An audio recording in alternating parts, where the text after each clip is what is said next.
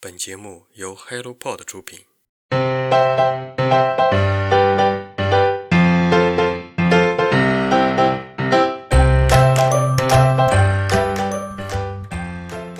Hello，好久不见呢。我最近很长时间处在系统崩溃的状态中，各种截止日期纷纷找上门来，整个人处在没有什么活力的状态。然后马赛就让我来推荐一些没有什么活力的书。文学作品中，我一向喜欢悲上加悲、毒上加毒的那种癫狂而压抑的描写带来的心理上接近失控的状态，对我来说是最酣畅淋漓的。夏天到了，请往被遗忘的角落里走一走，一起来看看缺失的黑暗。那么，接下来开始本期的新书速递。它来自马里乌波尔。作者娜塔莎·沃丁，译者齐庆文，新星出版社。如果你看见过我曾见到的，母亲总是一再重复这句话。而多年之后，女儿说：“亲爱的上帝，请让我感受她感受到的，只要一瞬间就好。”娜塔莎·沃丁十岁的某天，母亲出门再也没有回来过。后来才得知，母亲沉河自杀。没能留下只言片语，父亲则酗酒，终日埋首俄语书籍。在那之后，作者才意识到自己对母亲一无所知，唯一知道的是她来自马里乌波尔这个乌克兰的东南部城市。一九四三年，作为强制劳工，他被驱离乌克兰，前往德国。凭借少得可怜的线索，娜塔莎·沃丁一点一点地把破碎的瓷片拼接在一起。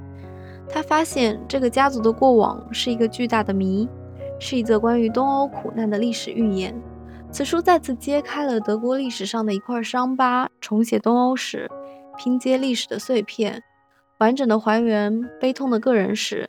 一千两百万名东方劳工，绝非二战犹太人大屠杀之外的历史注脚，展示欧洲文明悲剧的全景，揭示乌克兰人不为人知的命运。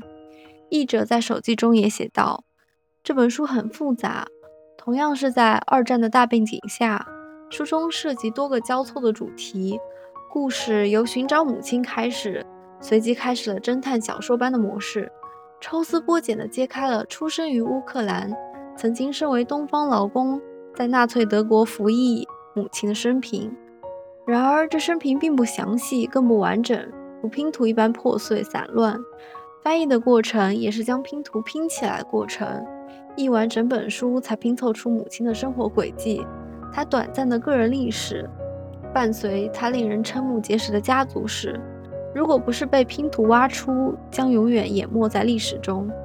侦探小说会给出最后的解答，但这本书却并没有，留下了许多问号。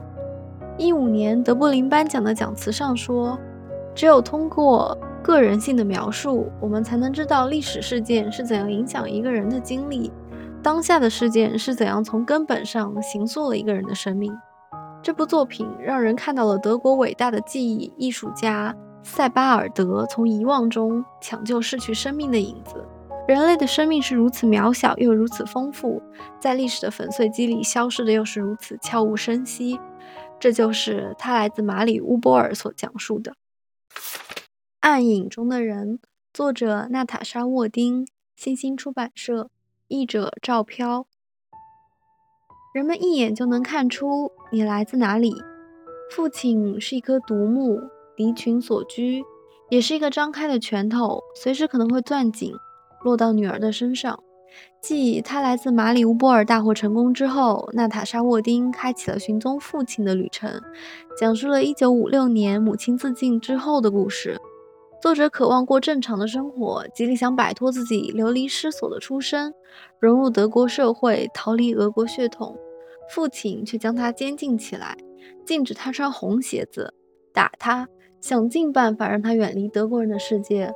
无时无刻不让他恐惧的父亲，出生于沙俄时代，几乎跨越了整个二十世纪。他的一生对女儿来说一直是个谜：父亲为何坚决不学德语？他为何只会说两个单词“要”和“不要”？为什么对自己在俄国的前四十年生涯绝口不提？穿过所有的沉默，在暗影中的某处，是一段颠沛流离、骇人听闻的历史。在试图寻找理解钥匙的过程中，娜塔莎借无家可归又无处可去的经历，书写了父亲的沉默，也书写了这段畸形的父女关系。父亲对污垢、对噪声、对德语的拒绝，我对爱的渴望与爱而不得，成了这本书的基调。每个个人和家族都是国家政治的样本。在不动声色的隐忍和克制中，一如既往的不动声色揭开边缘群体的伤疤，聚焦那个时代的侧面，时代缝隙下的个体。这一次，他自己也在里面。平静的湖水下，依旧有触人惊心的急流暗涌。本书是马里乌波尔三部曲之二，是刚刚介绍的那本《他来自马里乌波尔》的姊妹篇。这是乌克兰世纪流离与动荡的民族寓言。父亲出生于俄国，在乌克兰结婚，战后居于德国。随着冷战时期的到来，夹在两大阵营缝隙中，无数个他这样的平民成为大时代的牺牲品。尤为称道的是作者冷静的纪实笔触，简明而锋利，聚焦不计其数的战后流离失所者，书写战后东欧的日常生活。过去，他们被榨干最后一滴汗水；现在，他们依然被肆意摆布，没有国籍，没有投票权，不被允许自行寻找落脚地，充斥着沉默、暴力与反叛的父女关系。或许，我们都能从中看到一点自己的故事：双重沉默中长大的女儿，离群所居、三缄其口的父亲。他们只是千千万万个无人理解、籍籍无名的战争副产品，社会舍弃者中的一个。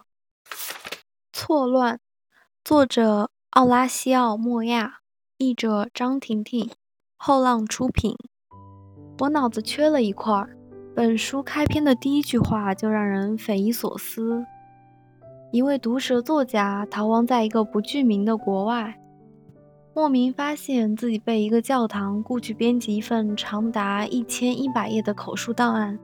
这份档案记录和揭露的是十年前军队对当地的原住民骇人听闻的屠杀事件，其中包含很多受害者的泣血证词。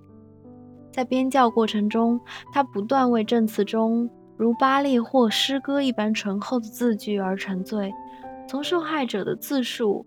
我的脑子缺了一块，到亲人的哀叹，那些房子他们在伤心，因为里面早已无人。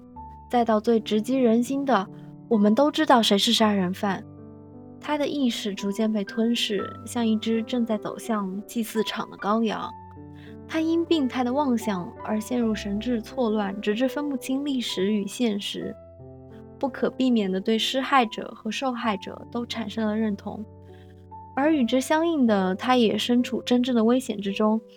毕竟，大屠杀的刽子手们仍然统治着那个不具名的拉美国家。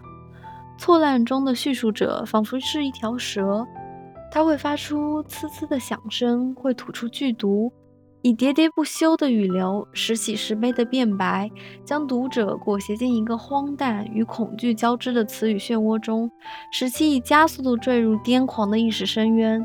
荒诞不经的黑色喜剧在爆笑和痛苦不安之间摆荡。作者莫亚是萨尔瓦多后文学爆炸时代的重要作家，也是一位风格强烈的作家。作品常常取材于充斥着暴力的拉美政治环境，采取幽默的方式去消解书写现实，被称为“嗑了药的卡夫卡”。这部不到十万字的小说。莫亚以情感强烈的讽刺笔调撰著一个虚拟概念，然后在不断对其解压、挤压，不仅生动展现中美洲历史中的狂野，也深刻描摹人类普遍的冲突与心灵奥秘。纽约太阳报评论道：“衡量小说死活的一个重要指标，必须是其政治相关性。”而拉美文学反复出现的繁荣现象，与该地区如同无底洞一般的战乱与纷争有很大关系。这并非巧合。将叙事权交给一个越来越不可靠的政治暴力的见证者，通过某种文学野心或学术研究的怪癖，莫亚知道了太多。那么以上就是本期的新书速递。如果你有任何想说的，请在评论区给我们留言。祝你夏天有很多的西瓜和冰棒。那么我们下期再见，拜拜。